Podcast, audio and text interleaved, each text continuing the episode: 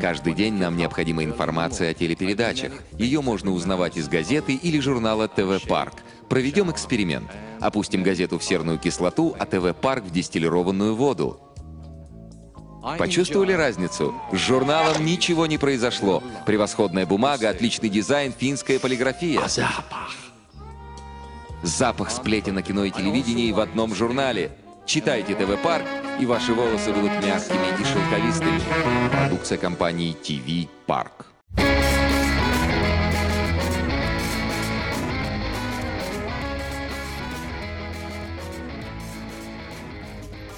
Всем привет, это подкаст «Деньги, Джоули, Драконы». Здравствуйте. Здравствуйте, Никита. Здравствуйте, Алан. А, Никита, а что это такое? Ну вот это вот, вот, у тебя. Где? Что-то, чувствуешь, пахнет? Да, да, да, да, да. Это вторая часть э, нашего выпуска и искрометный юмор. Вот чем пахнет. Да, юмор, конечно, да. Подстать, подстать, подстать теме выпуска нашего, конечно. Спору нет. Но э, прошлый выпуск закончился, я бы не сказал, что он пахнет, он прям смердит. Он прям воняет, я бы даже сказал. Верно. Согласен с вами.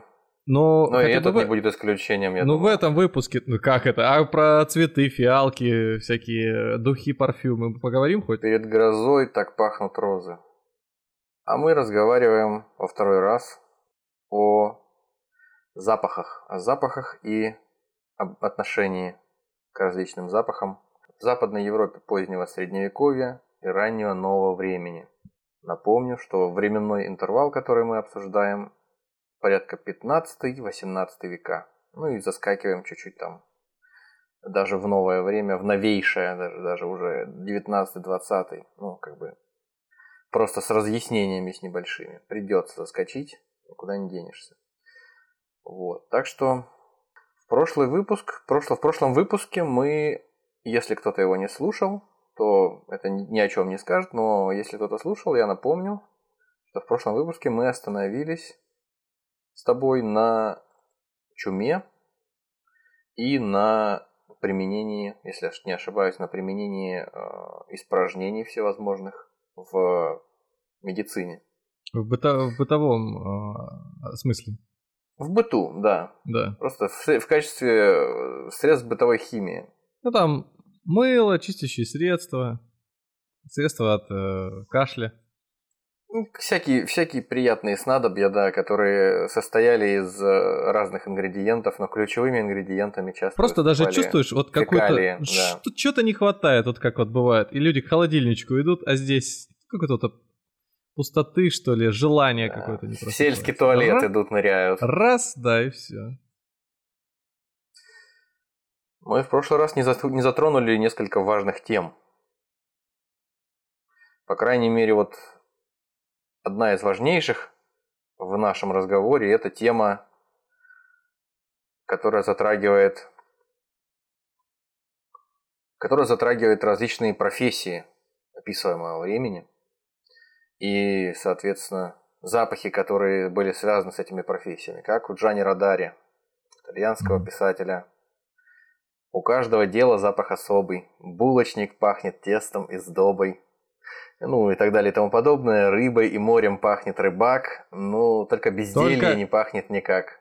То я хотел сказать, только подкастер не пахнет никак. Да, да, да, да. Очень неважно он пахнет, ребята. Так вот, э, вот те самые ароматы, удушающие отчасти, о которых мы говорили в прошлом выпуске, они были обусловлены в том числе и вот этими вот производствами, так сказать, мануфактурами, производствами всякого разного добра, которые находились в черте крупных городов позднем Средневековье и далее. О чем мы говорим? То есть, э, в первую очередь, наверное, наиболее ядовито смердели лавки мясников, бо- бойни при этих лавках, рыбников лавки, соответственно, все вот эти кишки, которые они выбрасывали, кровь, которая э, лилась при, при, при забое скота и при нарезки этого мяса. То есть э, запах совершенно жуткий. Стоял и неоднократно всякие городские власти принимали эдикты о том, что это нужно выносить за пределы городов, но это очень долго все тянулось, пока уже там, наверное, в 19 веке в крупных городах Европы не стали скачкообразно массово появляться канализации, порядочные системы канализации, ну, такие как в Лондоне и в Париже. А до этого, конечно, все было печально. Кстати, Гелеровский в Москве и москвичах, э, там, кстати, описывает э, жизнь в Москве конца 19 века и самого-самого начала 20 Он тоже, в общем, описывает э, рыбные и мясные рынки как что-то вообще невыразимо антисанитарное, разящее во все стороны. То есть там с Э, работа этих людей происходила с несоблюдением вообще каких бы то ни без соблюдения каких бы то ни было мер гигиены, безопасности для покупателей. То есть норовили продать тухлятину какую-нибудь, э, облив там ее водой, как-то обтерев уксусом. Ну, вот, и только-только к концу века 19-го, начале 20-го начали происходить какие-то изменения, а до этого это просто было ужасное какое-то место. Ну, не место, а места даже скорее. Несколько рынков подобного рода были в Москве. Вот. Ну, собственно говоря, это я к тому, что не только в Западной Европе, но и в Восточной приблизительно одна и та же ситуация в определенный промежуток времени сохранялась, достаточно продолжительный. Но странно, может быть, кому-то покажется, но не только мясники, рыбники э, и всякие кожевенники, которые, собственно говоря, тоже там использовали мочу, уксус, э, смесь их для того, чтобы э, ферментировать кожу и доводить их до кондиции. Вот. Но и художники тоже создавали проблемы, находясь в черте города для окружающих. То есть потому что они использовали всякие токсичные красители – всевозможные оксиды металлов, в том числе тяжелых, э, продавцы свечей, тоже свиное сало пришлось, приходилось точнее складировать для того, чтобы производить свечи, а, и это сало действительно тоже создавало соответствующий аромат. Ну, то есть все это вместе, я думаю, сложно описать. Амбре, которое стояло в окрестностях этих вот производств всех, и как, насколько это было приятно людям – у людей должно было, мне кажется, вообще отбивать какие бы то ни было, какое бы то ни было обоняние просто. Ну, я думаю, что этот, недвижимость в таком райончике стоила бы не очень дорого. Да, не слишком ликвидная была бы точно. Ну, видимо, жили же как-то, как-то, как-то покупали. Я просто представляю себе, как риэлтор приводится к недвижимости, а показывает ее. Вот хорошее место, хорошее расположение, очень близко к центру, все вот а, кафе, все в И они идут так вот рукой просто в локте, да, закрывают аккурат. Да, да, да. Да, ну, знаете, интересно. А садик есть? А школа? Да, школа, школа очень хорошая, приличные педагоги, да. Школа от мясников есть, например. Профессионально-техническое училище. Ну, разумеется, по сравнению с э, всем вышеперечисленным, значительный вклад в это дело вносили, в эти запахи вносили э, выгребные ямы во дворах, э, сточные канавы на улицах, которые часто... Скрипит стул, падла.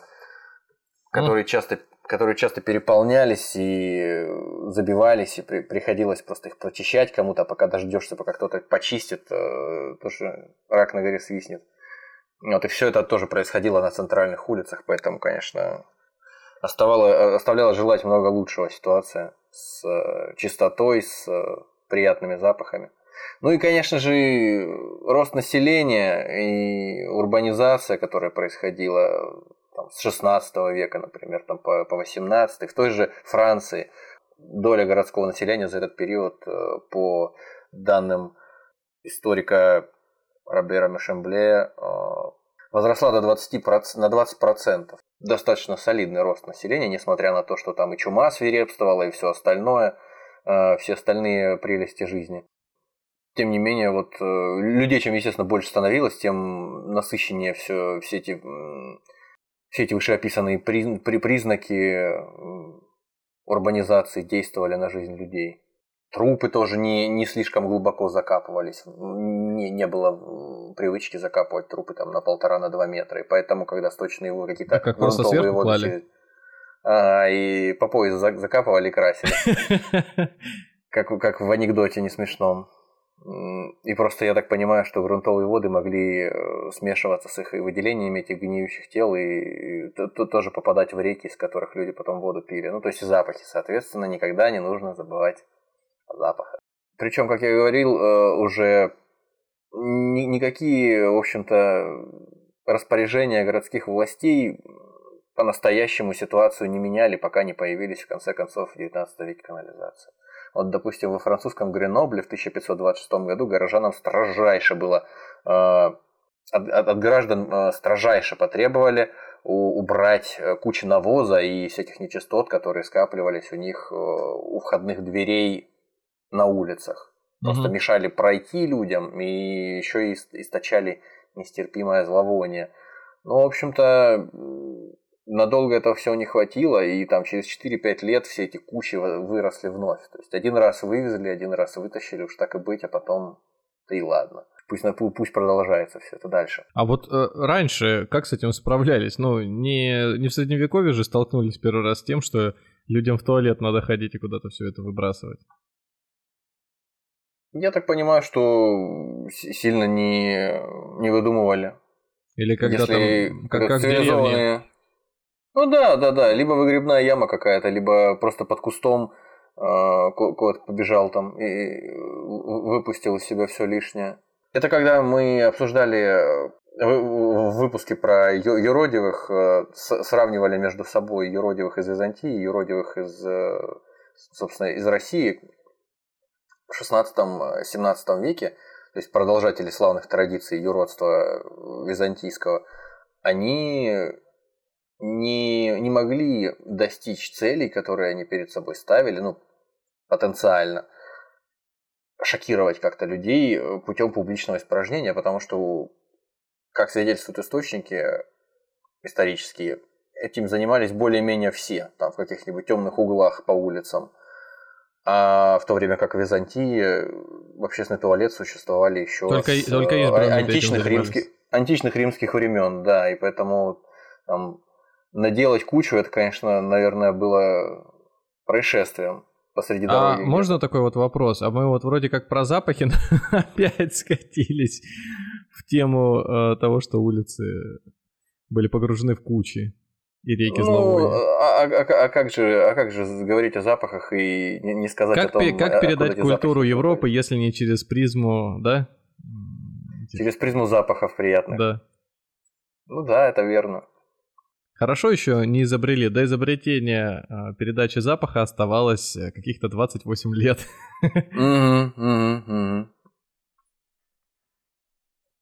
Сейчас бы не картиночки в чат скидывать, а какие-нибудь кнопки специальные. Там, прикасаешься носом, и тебе телефон так раз и источа, ист, источа, источает, источает. Источает, да. Ну, слушай, это, по-моему, даже уже какие-то такие технологии есть.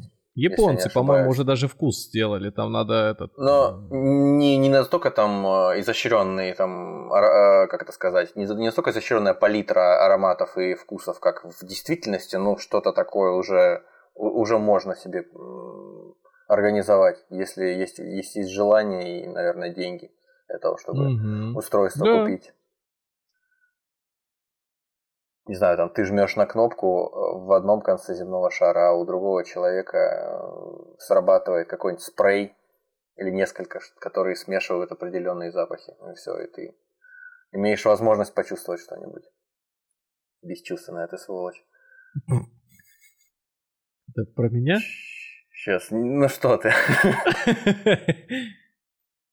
Тем не менее, несмотря на то, что запреты э, королевские и э, какие-то региональные в крупных городах сталкивались с проблемами, с э, невыполнением зачастую. Тем не менее, еще в XIV веке, еще в конце 1300-х в Париже королевским указом предписывалось обустройство отхожих мест, но это так, соблюдалось можно сказать, что не соблюдалось фактически.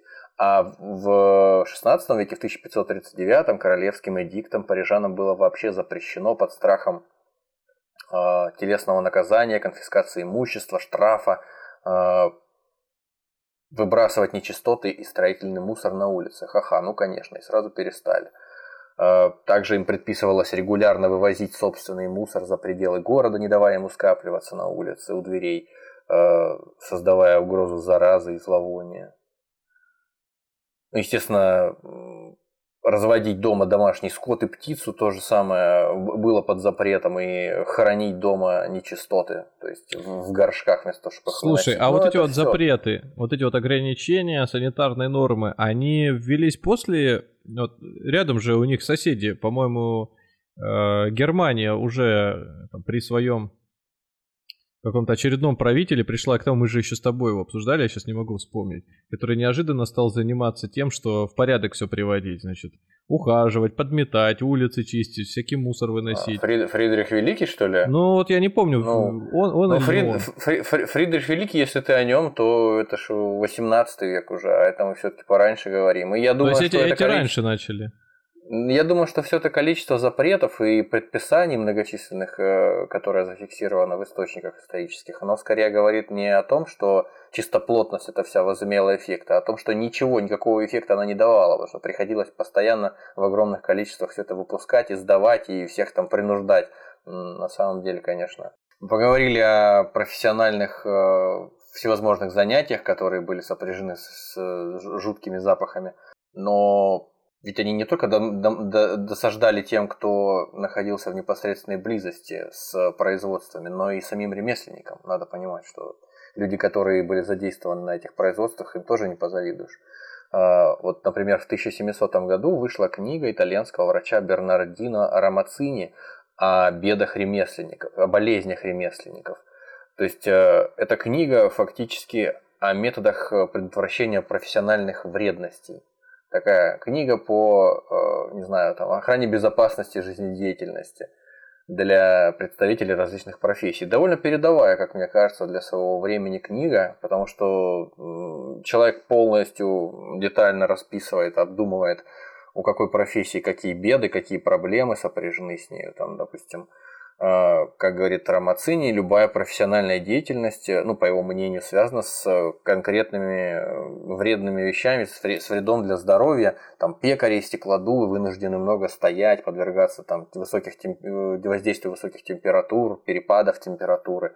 А какие-нибудь Э, другие специалисты, они там в неестественных позах подолгу вынуждены замирать, там стоять или просто стоять на ногах тоже за стойкой. Ну, в общем, такие всякие нюансы. Отдельное внимание, конечно, э, уделялось э, тем, кто работает с различными химическими летучими веществами, там свинцовый белила этих самых красильщиков, о которых я уже говорил, киноварь, сульфид ртути. То есть, ну, вот эти все прекрасные То вещи, есть он, он как этот, как полезные. Михаил Кожухов, да, в той передаче, путешествовал по профессиям и смотрел, чем люди занимаются. Не, ну он же не просто так это все описывал, а для того, чтобы э, прийти потом к выводу, к определенному, э, которому, в общем, несмотря на всю очевидность того, о чем он говорит, никто до этого не приходил, по всей видимости. Сегодня я нахожусь в Непале и смотрю, как деревянными тарелками а, принимают роды у козы. Да, да, да. Я даже сам попробую сейчас помочь в родовспоможении в этом. Естественно, не только у красильщиков, но и у аптекарей такая же тоже история была за счет того, что они там смешивали все свои снадобья вручную, им приходилось тоже вдыхать всякие эти прекрасные полезные вещества. А, добрый доктор Рамацини для защиты от токсичных этих всех миазмов а, предлагает пить уксус. Ну, наконец-то, вот оно решение. Ну да. Кстати, уксус, как говорят, широко использовался во время э, эпидемии чумы. Ему он, наверное, не такой э, концентрированный был. Ему, я не знаю, это, наверное, не 9% или там какой-то, не 70% уксусная эссенция какая-нибудь, которая там выезд все насквозь. Возможно, да, это, как знаешь, э, римские легионеры, из-за того, что воды чистой не всегда хватало, я читал о том, что они пили напиток под названием поска – это вот уксус, смешанный с водой и еще там с чем-то в определенных пропорциях, там, с вином отчасти. И, кстати говоря, раз уже об этом заговорили, то а, по библи... в библейской э, истории об Иисусе, которого распяли на кресте, малоизвестный, конечно, мало кто понимает, о чем я говорю, э, когда Иисус, когда Иисус был э, распят уже и попросил, ну не то, что попросил, а там что-то прошептал пересохшими губами, один из легионеров ему на копье привязанную мочалку, пропитанную уксусом, подал. Ну, то есть перевод такой, уксус. На самом деле это не то, что э, легионер сволочь такая, э, гадкого какого-то уксуса кислющего, который разъедает все ему дал, а он просто дал того же, что пьет сам. Фактически. Самый внимательный наш слушатель даже, наверное, угадает номер выпуска, в котором мы это уже рассказывали. Ну, это просто к слову пришлось. Да, да, да, да. да. У меня ощущение, как будто я в том выпуске нахожусь сейчас.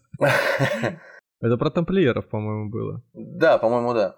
Э, интересно, что современники Рамацини, да и сам он, коллеги его, э, считали, что э, всерьез полагали за счет того, что главенствовала, как я уже говорил, в медицине того времени теория миазмов, то есть того, что связано с тем, что запахи распространяют э, заразу. Неприятные запахи – это однозначно запахи, несущие заразу. Так вот, э, врачи того времени с коллеги Рамацини считали, что надо изгонять э, подобное подобным. То есть гадкую заразу можно изгонять тошнотворным запахом. Mm. На этой волне считалось, что осенизаторов местных тогдашних золотарей, их защищает сама их работа от всех бед. То есть они просто вдыхают постоянно эти прекрасные запахи из выгребных ям, и здоровье совершенно богатырское имеют за счет этого. Буквально врачи образованные советовали, не знахари какие-то там ничтожные, советовали простому люду, у которого нет денег на врачей, на то, чтобы вызвать себе хорошего специалиста, просто систематически, регулярно, простой использовать способ дышать над выгребными ямами. Я вспоминаю, это я в детстве ходил к педиатру участковому, и там была старенькая такая медсестра, она всегда была старенькая, даже когда я был маленький, потом я был там уже в школе средней, она всегда была в одной паре. Ну, вот, и она, как, когда участковая говорила о том, что так, ну, на больничный идешь, соответственно, часто болел в детстве, и она говорила так, вот бисептольчик там, теплое питье, все дела, одно и то же, каждый раз. А медсестра всегда приговаривала, во-первых, э, значит, 17 весна все вылечит, То есть все пройдет. А во-вторых, говорил о том, что, слушай, все это ерунда, это химия. Это, я от себя скажу, что вареная картошка Во, сварил, накрылся полотенцем и подышал. И вылечит все, любую, любую хворь. Дышал? Конечно. Я тоже Такое впечатление, дышал. что... А, а ты начищенный дышал или, или не чищенный? Нет, нет, в мундирах. В мундирах, да. А на прогревание ходил? На прогревание тоже ходил. Ну, как эта картошка мне больше запомнилась. Груди, которые там какие-то штуки. Электроды. Электроды по прикол. Нет, там, а, не знаю, это электрод же, да, наверное, был. Она на мини-утюжок такой похожа. С одной ну стороны... да, да, скорее всего, это электрод, да. Да, с проводящим каким-то маслом, через которое это все делаешь. Ну ладно, мы уходим от темы. Приятные воспоминания. Это а, пахнет запах, прошлым. Запах, запах Ну, слушай, в контексте нашего сегодняшнего разговора и вчера, какого-то там предыдущего, э, запах вареного картофеля это вообще лучшее, что с нами случалось пока что. Ну да. Это вполне себе приятно, пока все разворачивается. Амбруаз Паре, известный французский хирург 16 века, какие у них цветистые у этих всех итальянцев с французами фамилии, имена просто прекрасно тоже считал, что один плохой запах изгоняет другой, безусловно. И, соответственно, опять же, о чем мы уже упоминали, советовал во время эпидемий просто держать дома козлов. Козлы воняли. Это было. А вы не стеснялись да. дышать козлами, да. Да, да, да, да. Вот я просто к слову, да, все, дышать козлами и. Домашний козел такой вот лечебный. У кого-то противогазы, а кто-то козла обматывает вокруг лица, да, и все, и ходит, вдыхает его. Респиратор. Одноразовые козлы, подышал, выбросил. Я, я представляю, насколько жестко он воняет, и просто жить с козлом. Сейчас некоторые женщины скажут, ну вот именно. Да, да, да, ты расскажи мне, давай расскажи мне. Да. Как Вилли Вонка, так сидит в фиолетовом цилиндре, ну давай, расскажи мне, как жить с козлом. Ах.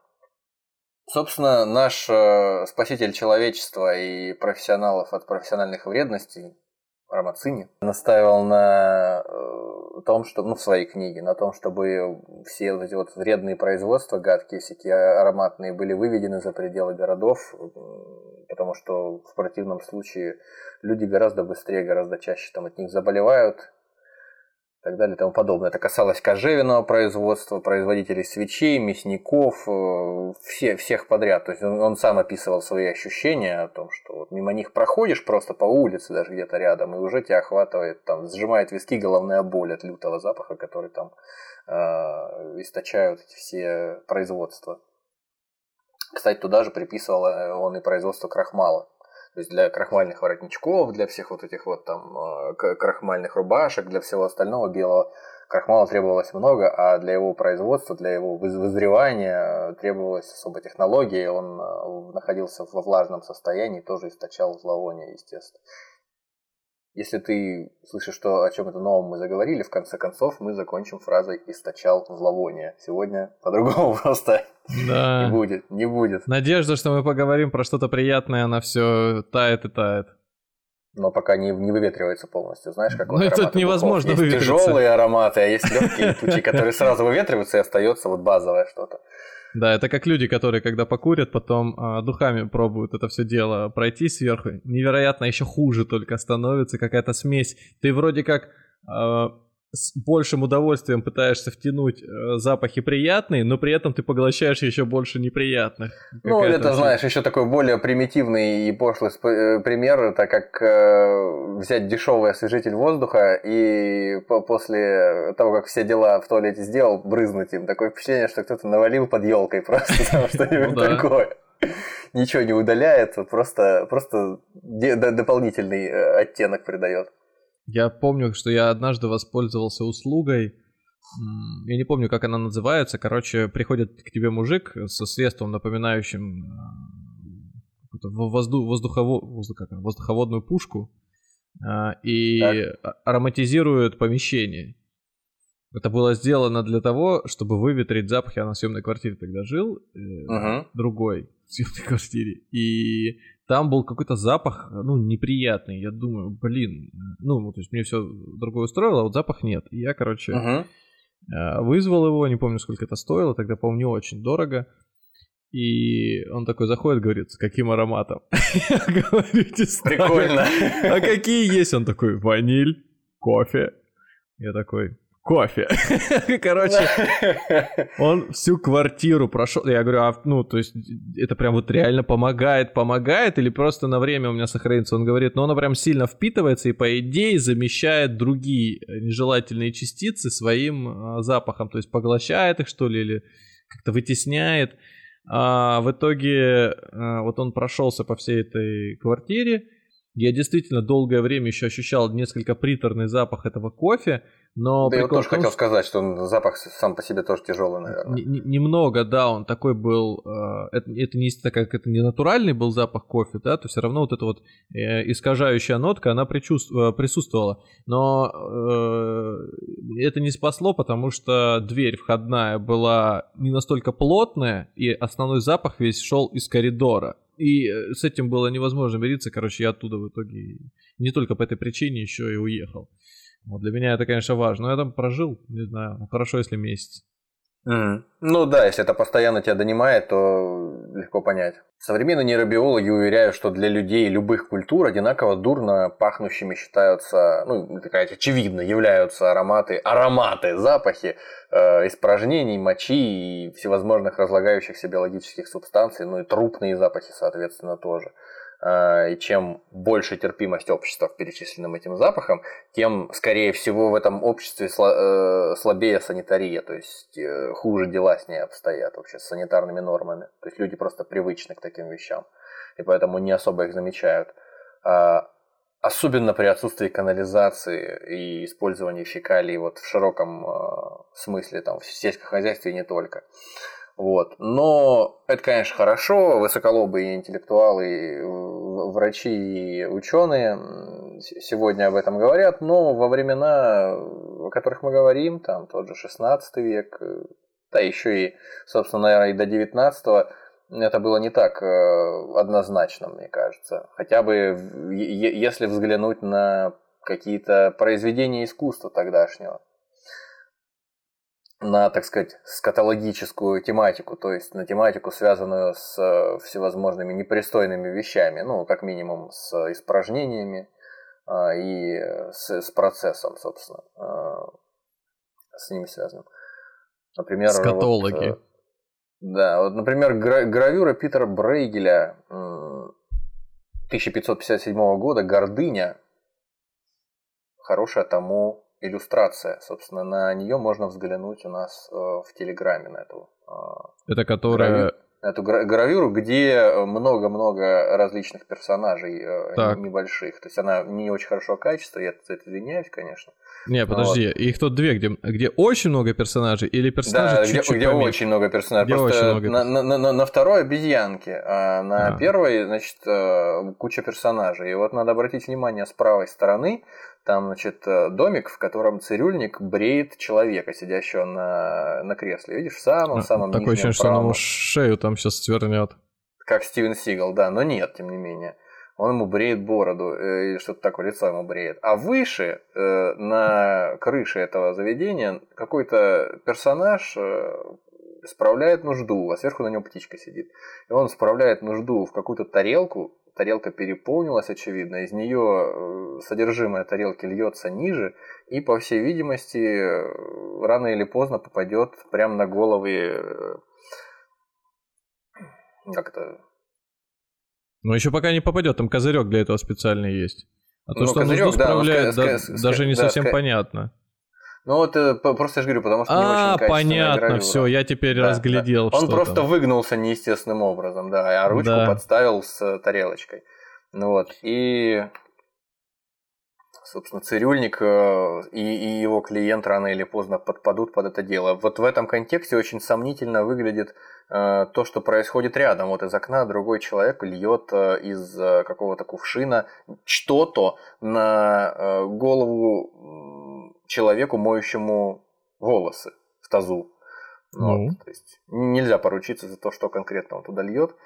Вот. И, кроме всего прочего, это, так, это просто показывает нам, что людям того времени просто было смешно об этом говорить, смешная история. Вот. И повесить это у себя там где-то в э, крупной центральной комнате, и там любоваться на это, наверное, не так, не так постыдно, да, даже весело. Вот. Ну и плюс к тому, что картина, наверное, носит назидательный характер на фоне вот этого вот всего, то, что мы сейчас обсудили. По центру, вот здесь внизу, ну, ближе к центру, внизу стоит павлин, такой с распушенным хвостом, а рядом с ним дама, которая смотрит на себя, не может насмотреться в зеркало. То есть это просто, как я могу судить, насколько я могу судить, автор просто насмехается над э, тщеславием людей несмотря на то, что и сама эта скатологическая тема ему тоже смешна, очевидно. Во времена Брейгеля странно было распространено, по всей видимости, мнение о том, что человеческие испражнения разят э, стократно сильнее, чем какие-нибудь звериные. Вот. И в его же еще работе, которая тоже приведена у нас в Телеграме, а, которая называется «Ограбление торговца обезьянами» 1562 года, одна из обезьян, вот э, если посмотреть, видно, что одна из обезьян э, зажала нос э, при виде оголенного зада спящего какого-то торговца, что ли. Вот. А тот факт, что ее подруга рядом э, мочится ему в шапку, mm. обезьяну совсем не смущает. Вот. Ну и, собственно говоря, 16 веком-то это дело не ограничивается. Он в 19 веке, в середине 19 века Шарль де Кастер, э, бельгийский писатель, э, одна из моих, как я уже неоднократно говорил, любимая книжка – легенда о Тиле Риншпиле, там описывается, как один второстепенный персонаж пригласил к себе каких-то э, старух, опять же, привет прошлому выпуску, ненависть к пожилым женщинам во все поля за счет того, что якобы от них разило могилой.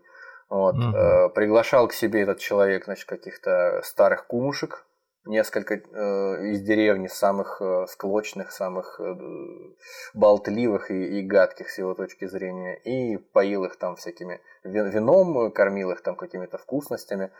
В общем, чтобы могло предвещать беду, это все делалось с умыслом. В какой-то момент он незаметно для них кидал в камин щетку а щетка, соответственно, из какого-то звериного волоса, то есть, ну, как там, из кабаньего волоса, щетка из какого-нибудь такого, то есть из, из, естественных вещей сделана. И щетка, эти волосы, они начинали в, в камине гореть и начинали вонять. И старухи начинали спорить о том, кто из них, собственно, испортил воздух. И начиналась драка, после чего все они кубарем э, вылетали из этой э, комнаты, из помещения, он, соответственно, довольный а, осматривал место битвы и не, не без удовольствия находил там на полу то клок волос, то выбитый зуб, то еще что-то. И единственное, что в конце его разочаровало, что в драке ни одной из них не вырвали язык. Ну вот Гёте тоже, собственно, э, в Фаусте. Там тоже есть такой момент, где на шабаше Мефистофель встречается со старой ведьмой, и они там обмениваются всякими сальными шуточками насчет того, где бы найти подходящий, не буду точно приводить, не помню, где бы найти подходящий кол, чтобы залечить дырявый ствол и все прочее. Ну, то есть там со со со соответствующие Что? вещи. Да, да, грязь, грязь. Ну, вот. э, то есть э, кому-то старухи очень даже нравились. Между тем, несмотря на то, о чем мы сейчас только что говорили, уже, собственно, к концу 16 века постепенно вот в отношении к запахам и к гигиене, э, и вообще к естественным отправлениям человеческого организма, он, это отношение начинает постепенно переломный какой-то период испытывать. Вот э, французский писатель Филипп де Виньоль описывает э, в одной из новелл, в одной из историй, которые принадлежат его перу, описывает чрезвычайно смешную и избыточную, на его взгляд, деликатность одного дворянина, не знаю, был это в действительности, или он это выдумал, а, одного дворянина, одержимого чистотой просто. Ну, это, конечно, само по себе сразу смешно. Человеку нравится чистота. Ну, что это? Разве, разве не смешно? Ну, уже как минимум сумасшедший. Ну да, он не, не здоров явно. Это как э, в, в одной книжке тоже э, про попаданцев э, американский военный, и ударила его молния, он попал в, на тысячу лет назад к викингам. И викинги удивлялись, э, что у него нет блох. Соответственно, он явно помешался или просто нездоров. А я только Чисто хотел сказать, если он самое. чистый, то он, может, наверное, еще колдун. Как ему удается запах? Э, ну, колдун не колдун, но просто раз блохи на человеке не сидят, значит, человек болен.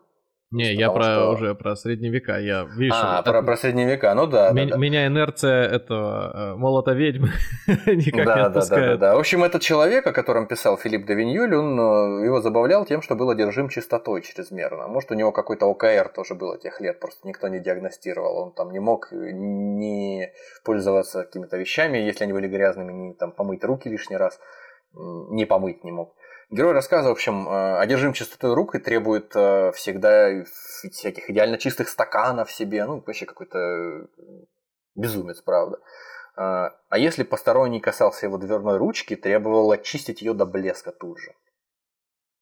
Мне сразу два Понищ... персонажа из фильма вспоминаются а, Моника из сериала «Друзья» и Говард Хьюз из фильма «Авиатор». Ну, собственно, да, да, да, да, да. А мне в пику тебе, а мне в пику тебе вспоминаются сразу в пику твоим примером вспоминается фильм «La Visiteurs».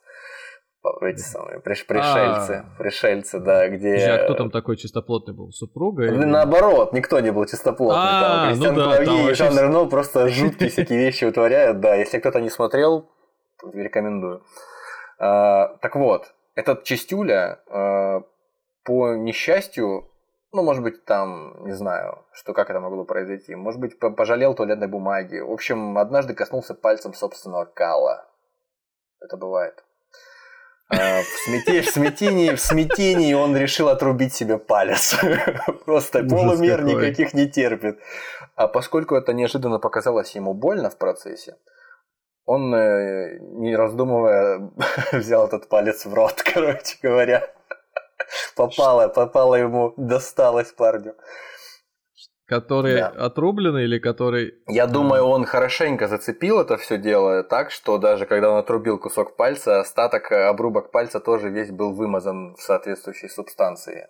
И несмотря на то, что он отрубил его, вроде как избавился от проблемы, взял в рот и понял, что... А напомни мне, почему этот пример очень важен для сегодняшнего выпуска? А, я говорю, что он важен, этот пример, потому что, несмотря на то, что вроде как еще вот в это же самое время, во времена там а, Питера Брейгеля, вроде как относятся э, к испражнениям, к всевозможным неприятным запахам, ко всему подобному, с терпимостью и совершенно спокойно, но некоторые люди отдельные уже начинают э, понимать, что что-то здесь не так и начинают перегибать палку. Но пока их воспринимают вот так, как дурачков, и насмехаются над их вот этой mm-hmm. излишней чистоплотностью, даже доводят это до абсурда. Популярный прием для того, чтобы показать, насколько это отличается, это поведение отличается от поведения окружающих. То есть это прям вот вопиющие какие-то случаи, которые у всех на виду. И, собственно, к, концу 16 столетия, по сравнению с тем, что я рассказывал в прошлом выпуске, э, высший свет уже не опускается до стихов, э, восхваляющих там метеоризм и все прочее, э, связанное с испражнениями. И представители, собственно, пишущего народа, пишущей публики замечают, что добрый человек не будет пускать газы на ветер, а оставит их в своем хозяйстве. Разумно, правда? Причем э, слово газы заменяли эвфемизмами разнообразными занимательными. Типа, я, кстати, вовремя вспомнил, э, так как это выпуск про запахи и вообще вот про эту тему, самое время сказать, что если вы вдруг обедаете, ужинаете, завтракаете... Ну, я боюсь, что мы запоздали с этим предупреждением и кому-то уже испортили пищеварение сегодня, так что извините нас, если это так. Так вот, а я говорю, что в конце 16 столетия э, пишущая публика и знатные люди уже избегали использования даже слова газы в отношении газов, э, выпускаемых из человеческого тела, и использовали для этого различные эвфемизмы вроде сонета или выстрела из камнемета. Блин. Ну красиво же пустил сонет. Да. Это поэты. Это красиво. Опять же, в этом же 16 веке, уже в середине, ближе ко второй половине 16 века, у одного э, сельского дворянина Жака Таюро в его э, труде «Диалоги» э, уже в отношении крестьян применялись всякие э, снисходительные э, намеки на то, что они воняют, на то, что они э, чернь, которая не отесана, неотесанные болваны, не знающие приличий и э, вонючие, грязные совершенно. То есть вот какой-то такой снобизм начинает появляться сверху вниз уже постепенно. Ярким примером перелома в отношении к, собственно, гигиене – Служит, например, переписка Елизаветы Пфальцкой, жены Филиппа Орлеанского и невестки Людовика XIV, своей тетке, курфюрстине Софии Ганноверской, которая в 1694 году, в конце, практически уже на рубеже 17-18 века, жалуется ей о том, что, в общем-то, э, при королевском дворе э, нет возможности справлять нужду как следует, как она привыкла, по всей видимости, и поэтому ей приходится бегать по саду и прятаться там от э, придворных дам, от швейцарских гвардейцев с алебардами для того, чтобы тихонечко там сделать свое дело. Вот. А тетка не соглашается, пишет ей в ответном письме, что она знает, что письмо будут, скорее всего, читать где-то там какие-то mm. на, наслуш... как это, на, наушники этого короля Людовика XIV, и пишет ей, что ну, послушайте, дорогая София, ведь э, эти все вещи, это дерьмо, оно входит же в составы лучших мазей притираний. Вы помните, что это, с одной стороны, это дурное дело, а с другой стороны, весьма полезное. И самые прекрасные ароматы, она намекает на э, цибетин, по всей видимости, на амбру, они, в общем-то, ну, собственно, и на мускус, они добываются из э, анальных желез, собственно, и фактически из, из дерьма тех же самых куниц, там, оленей и прочих э, животных. Вот, так что, ну, как я уже и говорил, э, уже э, забегая чуть вперед, в 19 веке э, все это дело сошло совсем на нет, э, такое вот какое-то толерантное отношение к запахам, потому что начали появляться, начала появляться канализация. Допустим, вот в Лондоне была такая ситуация в конце 19 века, в середине, в конце, что дурная канализация, плохо устроенная, некачественно, древняя, она э, еще и попадала, то есть ее стоки попадали в Темзу, и поэтому это вызывало просто приступы холеры постоянные, потому что э, сточные воды смешивались с водами Темзы и шли, в общем-то, в качестве питьевой воды для жителей.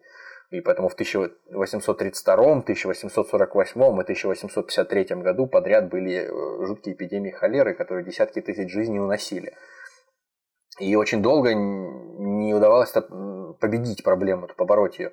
Потому что поскольку все эти теории миазмов, они все еще так главенствовали, и жители викторианской Англии, они не могли уловить причинно-следственную связь между заражением той же холерой и вот этой грязной водой. Им скорее казалось, что вот вонь, да, вот она доставляет неудобства, и она, наверное, переносит неприятные запахи. Все было именно так, пока до, ну, где-то до 1858 когда Темза пересохла, очень сильно обмелела и пересохла в жаркое лето, и все жуткие вещи, которые творились э, на дне, там по берегам, все какие-то всякая тина, всякие остатки э, испражнений, вытекающих из э, очистных сооружений, всякие мертвые животные и все остальное, это все начало настолько жутко разить, что парализовало работу парламента. Э, задергивались шторы в парламенте, обвешивались какими-то ароматизаторами, что-то такое, там пытались как-то с этим члены парламента бороться, но в результате в общем, это просто совершенно жуткая была история. А нельзя было просто выехать э, в... Нет, нет, нет, нет. Ну, понимаешь, э, это же на, полумера, на а, куда-нибудь. А, а, все, а все остальное... Нет, то есть это вообще по городу, в принципе, распространялось. Ну, я имею в виду из города куда-нибудь, там, на природу выехать и там спокойно ну, хорошо, провести Хорошо, собрание. провести заседание, под, а под шашлычок, под Возвращаться? Это, да, это я понимаю, ты прав, но а как жить дальше? Возвращаться ну, придется после шашлычка? Ну, жить, э, вот, там бороться. В общем, много, много, многовековой слой мусора, он э, начал так гнить и смердеть вот много-много недель, э, что в, в этот момент стал переломным, и он даже получил название Великого Зловония. Ну вот, и после этого была перепроектирована городская канализация, почти 2000 километров труб были заменены, и, в общем, к концу 60-х эпидемии холеры прекратились именно из-за того, что вот э, канализация стала работать как следует, и она перестала смешиваться с, с, с водой реки. Вот. Ну и, собственно, в Париже тоже примерно вот к этому же времени, там уже к более, более позднее время, 1894 возникла тоже э, необходимость нормальной канализации, и все. И то есть э, в остальных городах тоже постепенно стали появляться очистные сооружения толковые. И, в общем, да, мы подоб, о подобных вещах упоминали в выпуске, по-моему, про, э, про вирусы и бактерии. О том, что постепенное появление все большего количества нормальных канализаций в городах, оно свело, мало того, что свело грязь и вонь э, к минимуму, но и снизило толерантность у людей mm-hmm. к этим вообще вещам всем. То есть люди стали более постепенно более чистоплотными и, в общем-то, э, перелом завершился, о котором мы говорим. И когда уже в начале 20 века, в конце 19-го, начале 20-го, такой Жозеф Пюжоль, э, также известный как Питаман, э, кличка его была такая, сценический псевдоним, э, пардон, насвистывал песню «При свете луны», ну, название песни «При свете луны» при помощи вставленной в задний проход свистульки – на сцене цирка какого-то или театра, и, собственно, там присутствовали не кто бы то ни, там вы подумали на этом представлении, а принц Уэльский и Зигмунд Фрейд, так бы, в, то, в том числе. Ага. То есть э, это уже было чем-то, ну, просто безумно таким аморальным. За, зауряд... из, из... Я думал, наоборот, заурядным. Нет, нет, нет, из ряда вон выходящим. То есть э, Фрейд э, вроде как приходил для того, чтобы понять сейчас, зачем люди сюда ходят, почему, какова причина такого бурного веселья. Пришел один раз, думает, что Ран... здесь они нашли? Ушел. Второй раз пришел. Блин, вот понять все никак не могу. Что, ну что здесь не смотреть распро... Не распробую никогда. Подождите, а ему... вот этот с флейтой будет сегодня? Не будет. Так, ну я ж на третий раз приду. Ходил так месяца два-три. Да, да, да. В общем, его удивляло, что, ну, то есть Фрейда удивляло, что такое бурное веселье вызывается э, при виде такой ранней стадии. А, ведь э, флейт, как известно, Фрейд говорил, ведь, ведь э, флейта в заднем проходе это всего лишь флейта в заднем. И, и, иногда, иногда свисток, да, да, в заднице это всего лишь свисток в заднице. А, свисток, да, хорошо. Откатимся чуть назад. Э, в 17 веке, э, в конце 17 века, всякие телесные отправления постепенно стали уже подвергаться табуированию. То есть разговоры о них, упоминания их. То есть э, появились всевозможные своды правил, этикета, которые говорили о том, что дистанции между телами и какими-то малоприятными субстанциями, а, они должны сохраняться, почтительными быть. А, специальная утварь появилась, перчатки в многочисленные, там, ароматизированные в том числе. Ну вот. Э, говорили о том, что наконец, о том, что надо держать дистанцию с сотрапезниками за большим там каким-то столом, не дотрагиваться до них руками, там, не знаю, не, по возможности не жрать руками, наверное, тоже. Ну вот. В популярном э, трактате 1617 месье де Кюртена «Новый свод правил приличия, применяемых порядочными людьми», вот так вот назывался, э, предписывалось за столом перестать дуть на продукты, сморкаться, чесаться, отрыгивать и плеваться на публике. То есть, раз об этом говорят, то, наверное, это было распространено, и с этим надо было бороться с чьей-то точки зрения еще вот в 1600, в начале 17 века. А почему вот так вот внезапно? Вот от запахов вот просто какой-то этикет стал появляться? А, ну, все в целом же, видимо, это было связано с тем, что человек, который э, себя сдерживает в испускании там ветров, предположим, или в отрыгивании, не, он себя не и во ветров, всем остальном извините, сделает. на минуточку, не надо тут выражаться, а сонат, сонет. Сонетов или выстрелов из требушета. Ну, это у кого с требушета, у кого просто с катапульта, у кого может быть таран.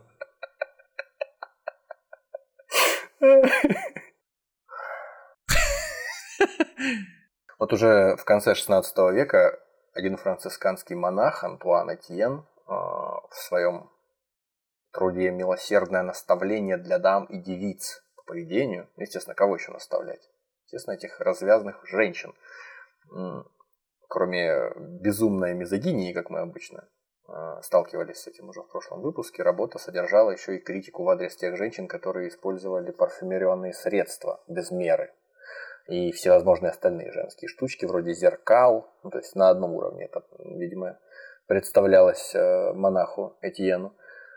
Потому что через вот эти вот все вещи, через эти вот все духи э, дьявол внедряется в тело легче. М?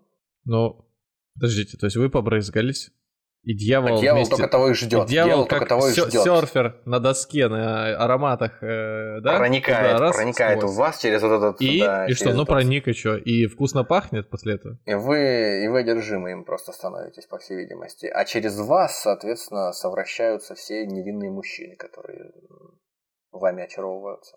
Ведь вы же женщина, я о вас говорю. Ну не вы, не вы конкретно.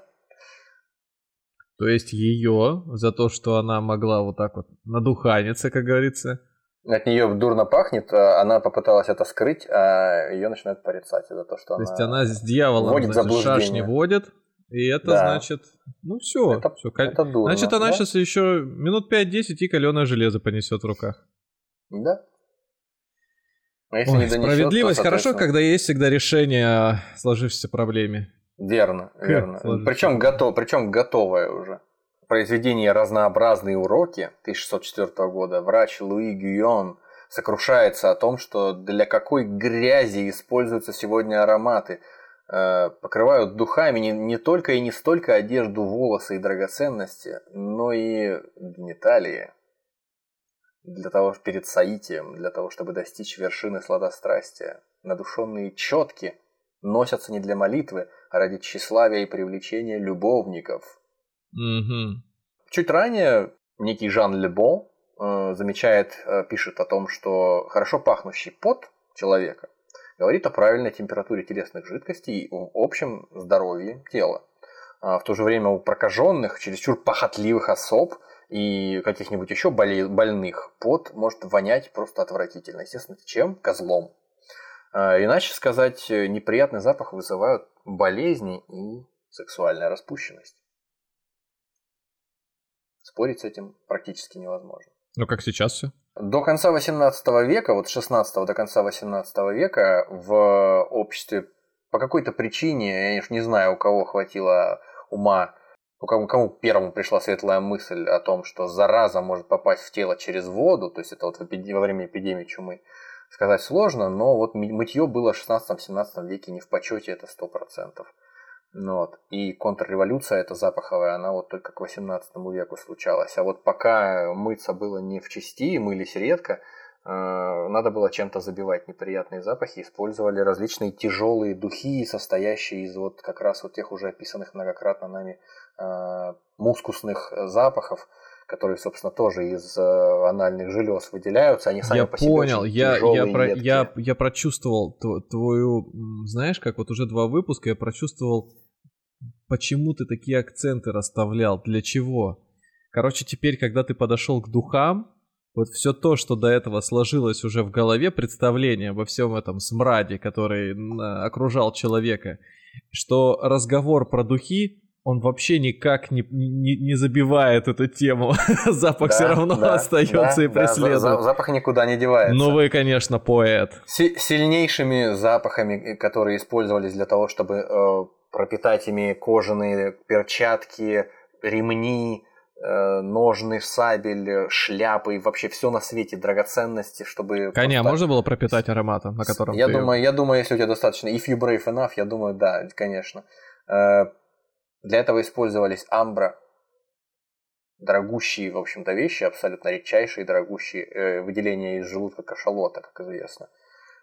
Цвет, мы уже упоминали, животное, похожее на куницу в прошлом выпуске, и даже картинку размещали – вот, э, и поэтому кто хочет, может зайти к нам в Телеграм и посмотреть, что это за милый зверек, из которого, в общем, из желез которого э, выделяют вот этот вот э, довольно тяжелый запах э, э цвета, то есть э, вещество, применявшееся и применяющееся, по-моему, сегодня уже, так синтетический аналог для производства духов. Кроме того, мускус, конечно, э, специальные железы выделяют его, находящиеся тоже в определенном месте соответствующем, мускусного оленя, например. Все эти тяжелые запахи, они были вот популярны до 18 века. А когда проблемы с чумой стали сходить на нет, то, соответственно, я так понимаю, представление о том, что зап... Э, представление о том, что мытье это опасная штука, тоже начинают уходить. И постепенно, аккуратненько люди начинают там производить мыло, ну, мыться э, как-то. Не, ну люди, в принципе, начинают понимать, что окружающий мир пахнет не только... Тем самым, о чем мы сегодня говорим, да. Да, как-то вот. иначе. И, и поэтому вот эти все мускусные, тяжелые всякие э, ароматы начинают сменяться легкими более ароматами. В почете постепенно все большим становится Слушай, запах точно. чистого тела. Это же как э, городские жители, когда приезжают в деревню, О, какой у вас запах, вот это начинается, или в лес, дышится насколько контрастный. Лег, дышится легко, да. Да, так и здесь, Нет, там ну, тоже вы, выезжаешь. В вообще. лесу действительно, особенно если в хвойном лесу, я читал о том, что выделяемые хвойными деревьями, вот хвойным лесом, сугубо хвойным, на, там, допустим, на определенной высоте, так называемые вещества фитонциды, которые естественные, ну, что-то вроде антибиотиков естественных, которые помогают деревьям бороться с какими-то паразитами микроскопически. Они Своими делают, паразитами людьми. Они очищают воздух, да, и воздух становится буквально стерильным. То есть не зря эти растения высаживают в окрестностях там всяких санаториев, там больниц, хвойные деревья. То есть это... И, конечно, их там мало часто, но вот когда они в большом количестве, то дышится действительно приятно. Я сам, кстати, вот какое-то время, там где-то с полгодика, а, имел возможность с утра до вечера находиться а, где-то в непосредственной близости в Калининградской области от хвойных лесов. И вот когда по лесу идешь, прямо э, дышится гораздо легче, чем где-то в городе. Вот. В общем, к концу 18 века постепенно все эти тяжелые запахи, они теряют актуальность, потому что ими становится уже ну, как не так много чего забивать, маскировать. И им на смену приходит запах чистого тела или духи какие-то более легкие, цветочные, там, цитрусовые, вот, лавандовые. Да, и София Те ночи полные хлоп, хлоп, хлопает, в, хлопает в локоть. Уже к концу 18 века начинают мыло производить в Европе, именно такое парфюмированное всякое. То есть на, э, людям обеспеченным уже становится интересно, это появляется вкус, видимо, у них к, к мытью и к получению удовольствия, в общем-то, просто как мытью не только в целях практических, для того, чтобы смыть себя грязь, но и в рекреационных, просто для, для удовольствия. Это как я, который купил мыло с приятным запахом, и их просто так ходил в течение дня, э, руки Дышал, намывал. дышал этим мылом. А, Ну, я рассказывал, да, но я очень... да, я э, помню, я помню, да. Мне, мне, мне сложно у- угодить запахом мыла какого-то, и тут я случайно наткнулся. Так я хотел, что там, миндаль и кокосовое, я помню. Ну, в Москве же, да, мыло кокосовое, конечно же, какое еще. Ну, Вот. естественно. Но я искал арбузное, арбузного не было. Но он такой, Пришлось довольствоваться кокосом. Пришлось-то и миндалем. Да, На какие жертвы приходится идти? Иногда. Ну ладно.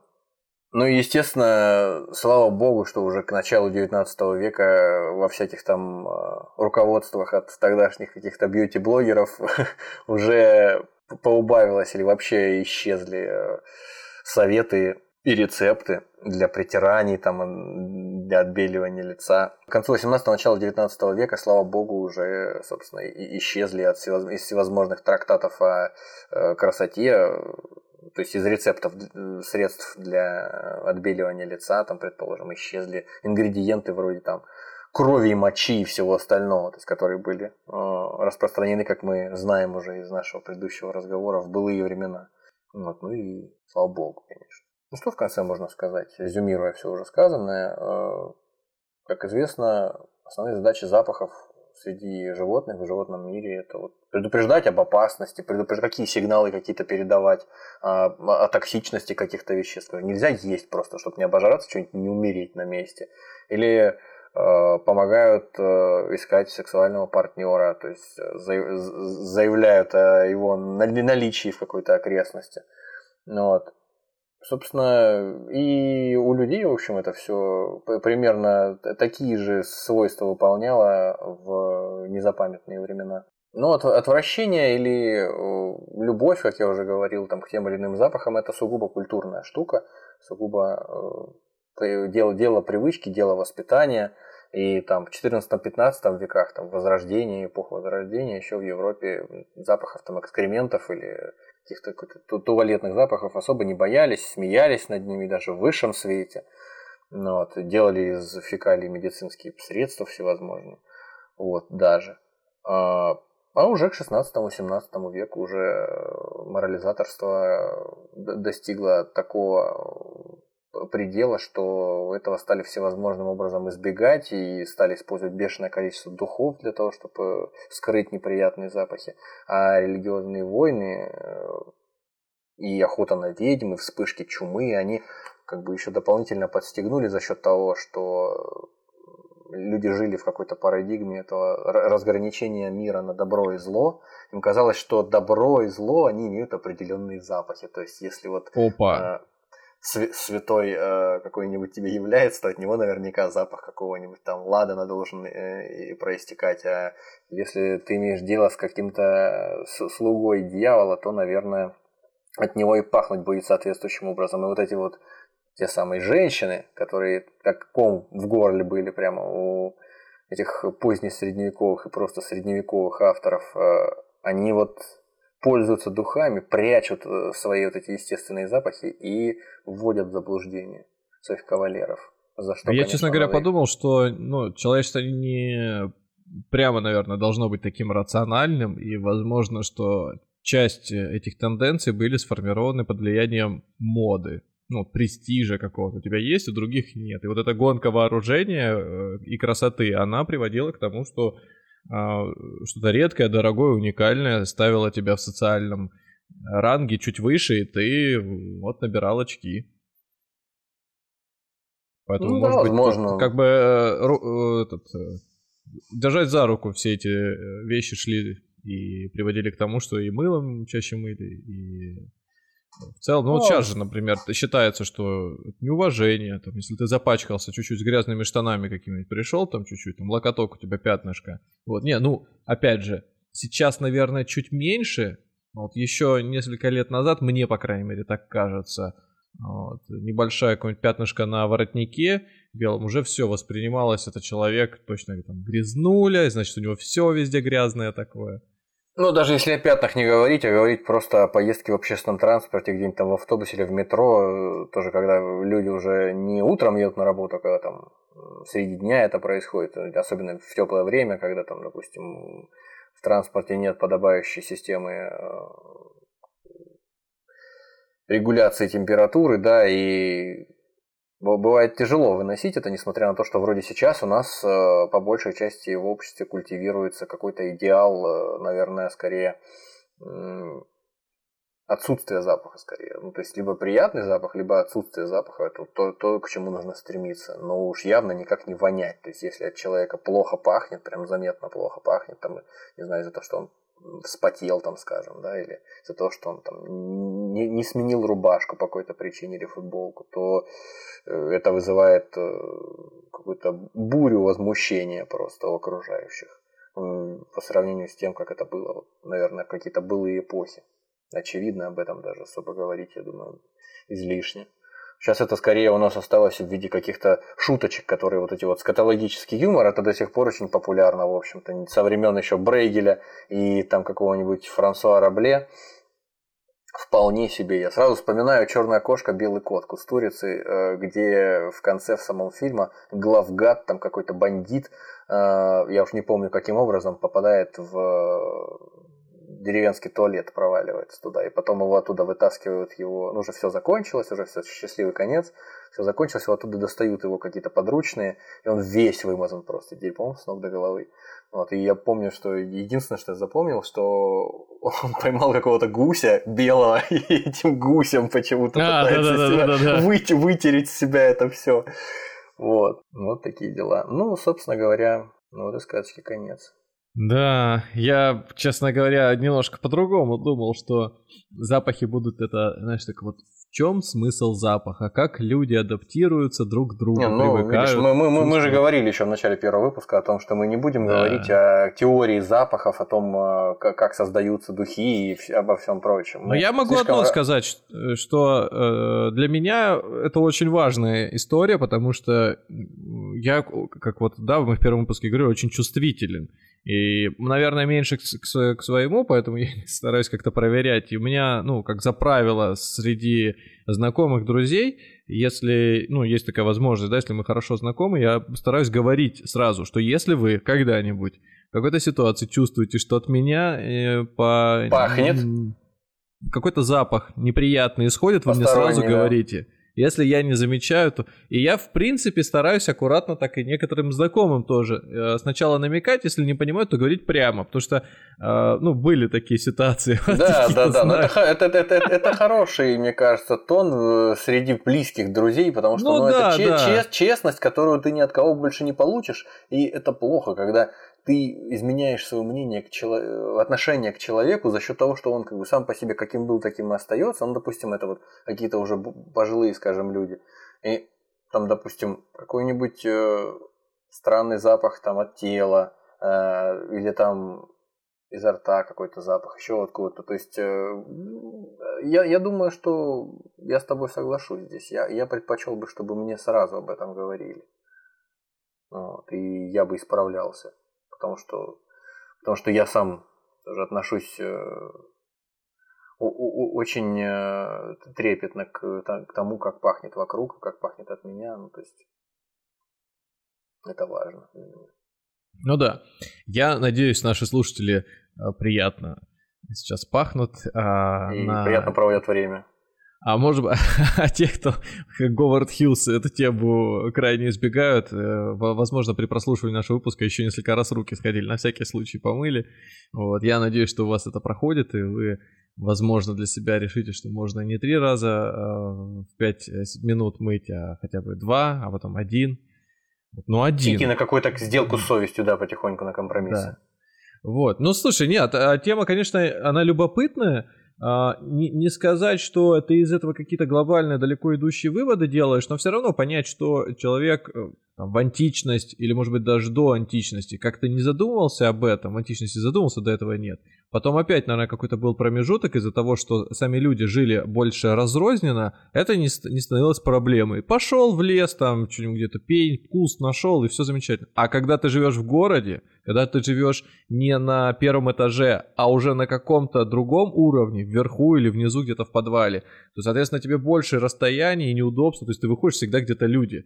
Э, э, если это не, при них неудобно делать, надо, надо уже искать места. Ну а какие места, если нет ни канализации, ничего? Значит, прям под ноги. Ужас, грязь.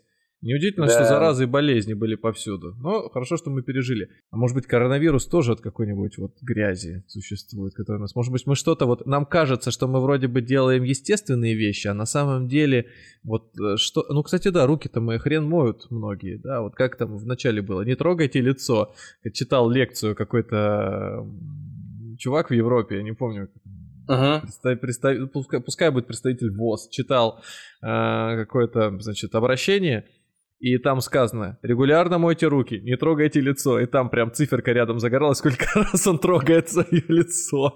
Вот. И потом, уходя, еще и постарайтесь избежать э, всяческих контактов с другими людьми, там, локотками. И он еще руку потянул пожать. Ну, это проще сказать, чем, да, чем придерживаться этого постоянно. Ну, да. Те ритуалы, когда он там в день по 400 раз эту руку жмет. Э, я вспоминаю историю про Гагарина, у которого она, по-моему, онемела и чуть ли не, этот, не травмировала он ее. Просто когда, по-моему, в Британию он прилетел, там везде нужно было всем руку жать, она у него ну, просто это болела. да, сумасшествие, конечно. Да-да-да. Ну что, второй выпуск про интересные ароматы закончился. Про ароматы, которые остаются против э, после чего? После против после э, сонет? Да. Э, разговор о сонетах и выстрелах из требушета. Да. Спасибо, что добрались до этого момента. Если хотите больше выпусков на эту тему, оставляйте комментарии. Или если не хотите больше никогда выпусков на эту тему, тоже дайте нам знать. Слушайте нас на тех платформах, где вам удобно. Apple подкасты, Spotify, Яндекс Музыка, ВКонтакте, в общем, Кастбоксе, может быть, прямые эфиры. Вот, и будьте счастливы, пахнете приятно, ароматно. Вот.